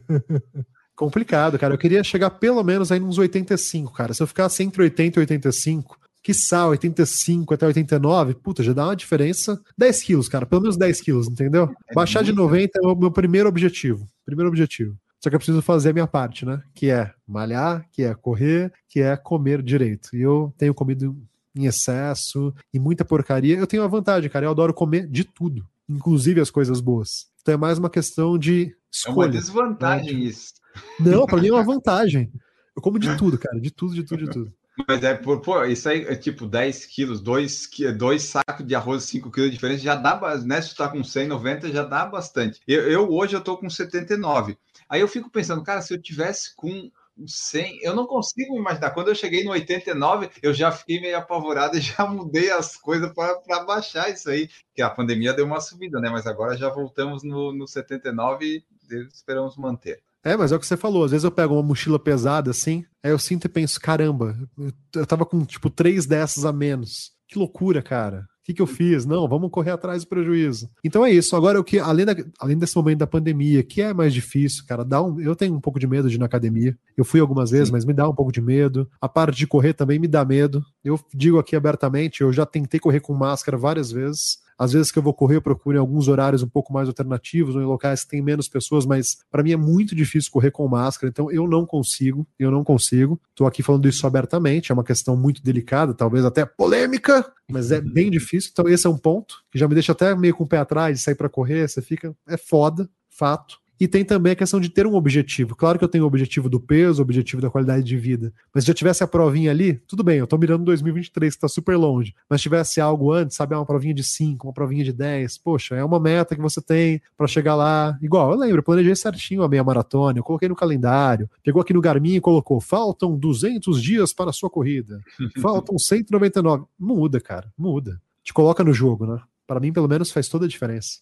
Então, Leandro, já que você está falando 200 dias para a sua corrida, hoje, dia 21, você que está ouvindo aí, 21 de junho, a gente recebeu okay. a informação que daqui a um mês as corridas de rua vão voltar. E o Por Falar em Correr contratou o Leandro Pricoli para fazer a locução dessa largada. Como é que vai aí, ser a locução garoto. dessa largada, Leandro? Bora lá então. Vamos lá para a gente retomar, fazer aquilo que a gente mais gosta, é mexer o corpo, suar a camisa, é a sua corrida começando daqui a pouquinho. Bora acelerar! Tem 5, tem 10, tem 15, tem 21 quilômetros, tem 42 quilômetros, cada um no seu desafio, cada um na sua prova. O importante é cruzar a linha de chegada se sentindo bem, vibrando com a sua conquista e colocando aquele sorrisão no rosto. Então, bora pra gente começar, pra gente retomar o nosso, a nossa jornada no mundo das corridas. É hoje, hein? Contando comigo pra largada em 10, 9, 8, 7, 6,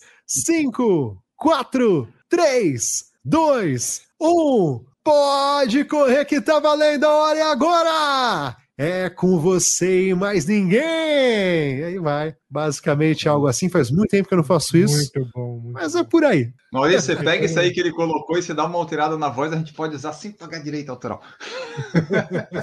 eu libero o uso, viu? Se vocês quiserem usar algum trechinho aí, podem usar. Podem é. fazer a vinhetinha com esse trecho que tá liberado. Mas é, é interessante isso, porque a gente está tanto tempo sem prova, né? Vai voltar e de repente, quando voltar, voltar umas pequenas e tal, mas quando for uma dessas grandes, essas SPC, essas coisas em São Paulo, Rio, ou até em Floripa, aqui, essas provas maiores da maratona, vai, vai ser um negócio que a gente nem sabe como vai ser, né? Porque é, vai ser um ano e meio, dois anos sem. Eu não sei, as pessoas vão ficar tudo arrepiadas, começar a chorar, sei lá, vão começar a correr em pace de três, que vai ser muito, é tipo tu tá represado isso há dois anos, você não consegue ir fazer uma prova, né? Você não tem segurança, nada disso. A fila do banheiro químico vai, vai, vai durar a prova inteira.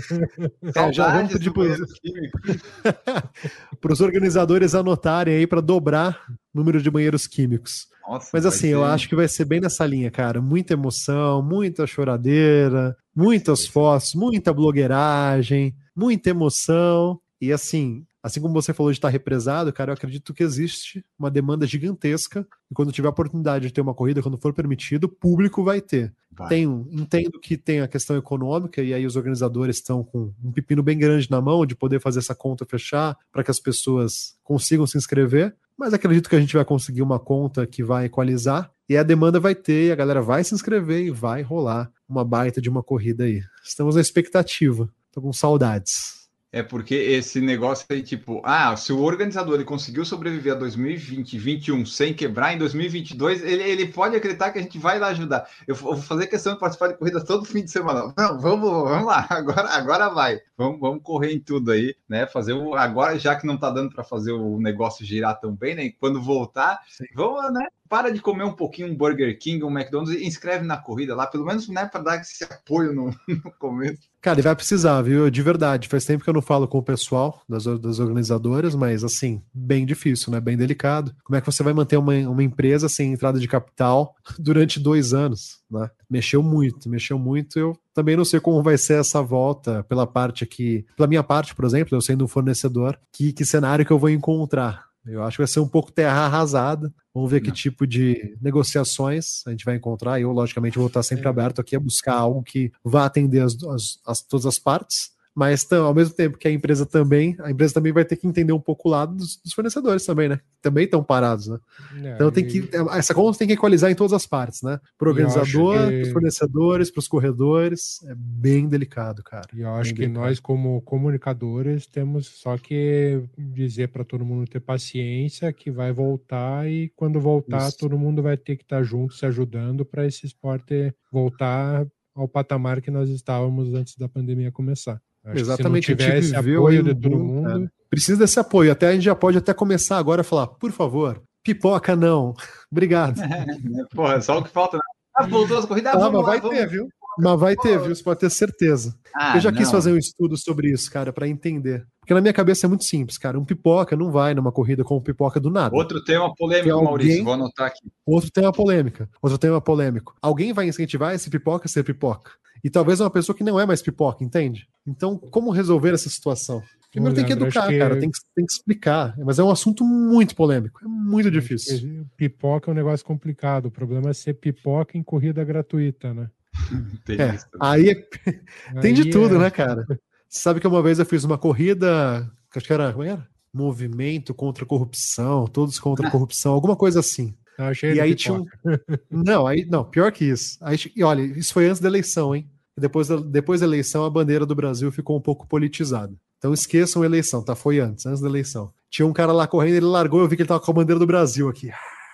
Aí ele largou, pipoca, né? Aí o cara chegou, eu falei alguma coisa. Falei, é isso aí, gente, mas olha, é, combater a corrupção começa em nós mesmos, as nossas atitudes no dia a dia, por exemplo, aqui na corrida, né? Vocês concordam que pipoca é uma coisa que não é legal? Então, por favor, vamos respeitar. Alguma coisa assim eu falei, sabe? Mas não do cara, não falei da nada, nada. Mas é óbvio que foi para ele. A carapuça serviu tanto que o cara quase me agrediu, velho. Juro por Deus. Ele saiu da grade assim e falou: Porque você, eu não sei o que lá, eu vou te pegar, porque não. Falei, mas cara, eu, eu dirigi a palavra a você?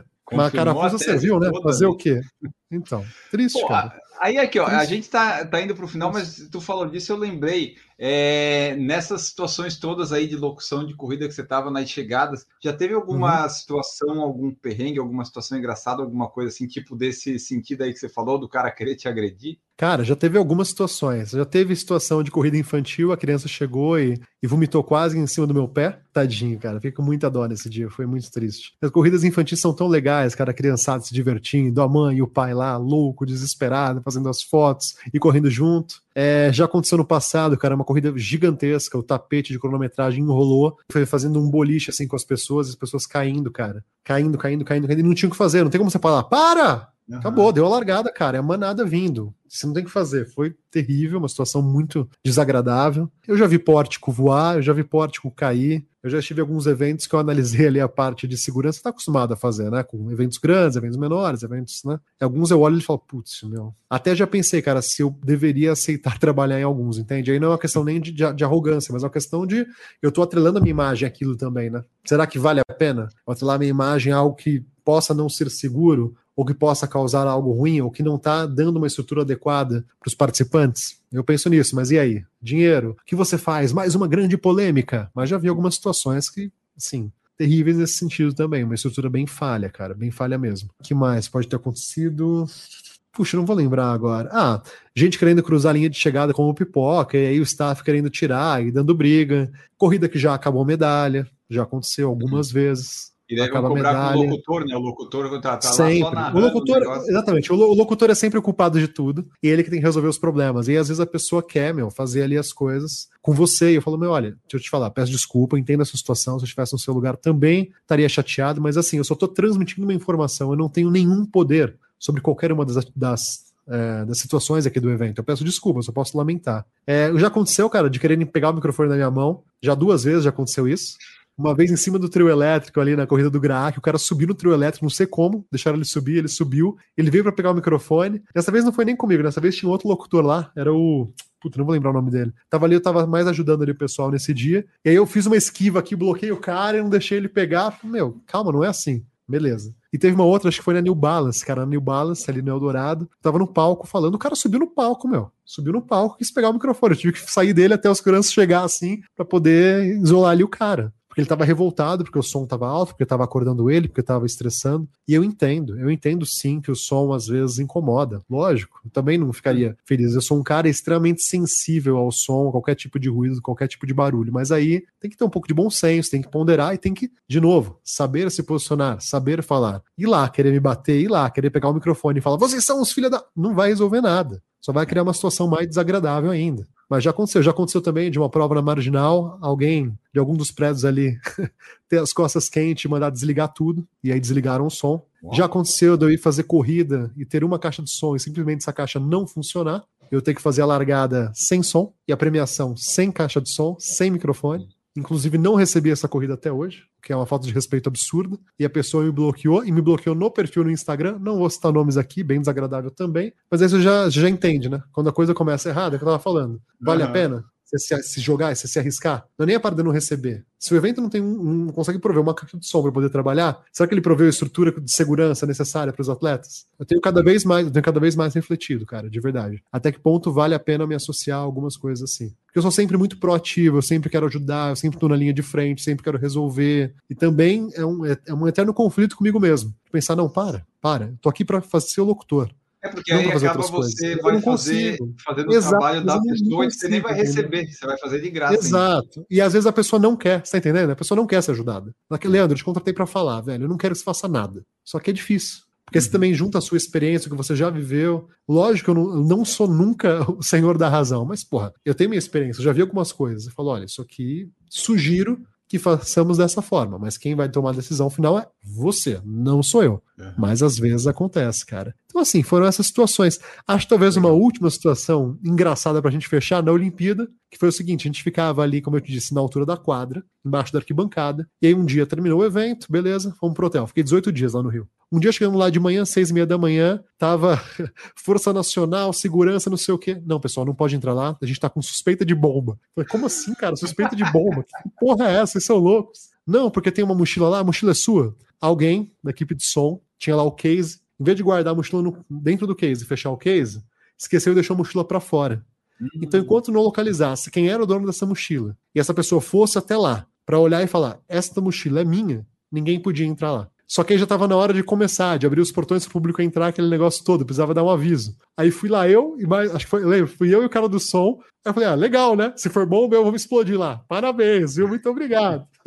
aí fui lá, dei o recado e voltei, lógico, era o cara do som, ligaram para ele, ele tava dormindo, longe pra cacete. Demorou 40 minutos, chegou lá, falou, puta, minha mochila. Mas olha aí, o nível de exigência, o nível de segurança lá era bem, bem restrito e com razão, né? Com motivo. Mas curioso, né? Suspeita de bomba. Eu falei, não, meu, para, que isso. Então aí, ó, conversamos com o Leandro Pricoli só para terminar as mensagens do YouTube que ele fez aquela narração. A Deise Mayumi colocou aqui, ó, dia é de arrepiar ouvir a locução do Leandro, saudade das provas de rua. A Carmen Cita falou, ai meu coração. Aí a Deise ainda falou, e que saudades, e não só das provas, mas a sensação de viver no mundo normal, que parece tão distante. Muita emoção mesmo. Então aí, ó, essa locução do Leandro foi boa, a gente ficou meio arrepiado aqui até, né? Porque a gente não sabe quando vai ouvir isso de novo. Mas essa foi então nossa conversa com ele. Esperamos que vocês tenham gostado aí da nossa conversa, do nosso bate-papo. Vocês mandem seus feedbacks, compartilhem, comentem, curtam, façam todo aquele aquele processo, né? Viu o episódio, baixou o episódio, viu o episódio, vai lá, comenta no Instagram, comenta no site, manda mensagem de e-mail, faz aí todo esse, esse contato aí que você tem conosco. Você nos ajuda muito fazendo isso. E se quiser ajudar de forma financeira, você pode ver as lives no YouTube faz lá quando quiser comentar um super chat, qualquer valor nos ajuda. Você pode também fazer um Pix. Dessa vez acertei, Maurício. Da outra vez eu falei faça um PicPay. Na verdade, é um Pix para por falar em correr.gmail.com, se assim você desejar, quando e quanto você quiser. E temos PicPay, Padrinho e Apoias que você pode contribuir mensalmente se desejar. Se não quiser fazer nada disso, ouve o podcast, ouve todos os episódios em todas as plataformas, segue em todas que você puder, baixa e compartilha. Aí já vai estar muito bom para a gente assim também. E agora podemos ir embora, despedir aqui do nosso convidado, Leandro Piccoli, mestre de cerimônias, comunicador. Ele faz o seu casamento, ele faz a sua corrida. Ele pode fazer uma corrida e o seu casamento em seguida. Você pode bolar um negócio Pô, conjunto. Dá para fazer Pô. tudo, cara. Na empresa, no vídeo, na transmissão ao vivo, locuções gravadas, espera telefônica, URA, que precisar aí de locução, de apresentação, pode falar comigo por dois também. reais, Pô, bem conversadinho. Dois reais né? não, mas a gente pode negociar. A gente pode negociar negociar sempre. Tá Negociação é uma arte. Mas, ó, eu só queria falar, agradecer aqui a você, Enio, agradecer a toda a galera, agradecer também ao Maurício. Tamo junto, muito, muito obrigado pelo convite. O pessoal não sabe nos bastidores, mas eu enrolei um pouquinho para conseguir estar aqui. Infelizmente, minhas datas estavam um pouquinho complicadas devido Agenda, aqui a, o planejamento é importante também para o é. podcast, é importante. É importante. Mas eu agradeço a oportunidade de compartilhar um pouquinho da minha história. Agradeço ao carinho de cada um que me acompanha ao longo dessa jornada. Vamos correr, vamos mexer o corpo. E quem quiser me acompanhar é só procurar Leandro Pricoli no YouTube, no Instagram, no TikTok, meu site, onde quiser, é só jogar lá, tem todas as informações. E eu aproveito aqui para mencionar que o Café com Corredores vai voltar em breve. Procurei o nosso podcast, também canal no YouTube, e as transmissões ao vivo, produção de conteúdo em vídeo também, Ideia Live. Muito, muito obrigado, Enio, obrigado, Maurício, obrigado a todos que estão aqui nos acompanhando. Ó, grande beijo, gente. Aí, muito obrigado, Leandro. Nunca tivemos um áudio tão bom de um convidado aqui, hein, Maurício? Maurício, muito obrigado por participar aqui. Até o próximo episódio, meu amigo. Deixa eu tentar falar mais com a voz mais impostada, assim, numa dessa eu consigo. Não, longe disso. Acho que é um prazer receber convidados como o Leandro, que trazem e agregam cada vez mais para o nosso podcast. Te agradeço pelo convite, e te agradeço, Leandro, por tudo que você contou para nós aqui, tudo que você trouxe para a gente, conhecer um pouco mais da sua profissão como comunicador. Então, as portas estão abertas aí. Quando quiser voltar, só dá um grito que a gente te recebe com o maior prazer. Fiquem aí com esse episódio que espero que vocês tenham gostado e até a próxima. É isso aí, vamos, vamos chamar o Leandro para uns próximos polêmicos aí do PFC Debate, vamos chamar ele se encaixando na agenda dele e chamar ele aqui para falar com a gente. Vamos, Enio, vamos aproveitar o Leandro aí em off, a gente faz, um, faz uns off com ele, ele falando mal dos outros canais de corrida aí, daí a gente solta. Ah, tá. Vamos fazer isso. Bom, pessoal, então aí, ó. Foi a nossa conversa com o Leandro. Esperamos que vocês tenham gostado. Voltamos no próximo episódio. Um grande abraço para todos vocês e tchau!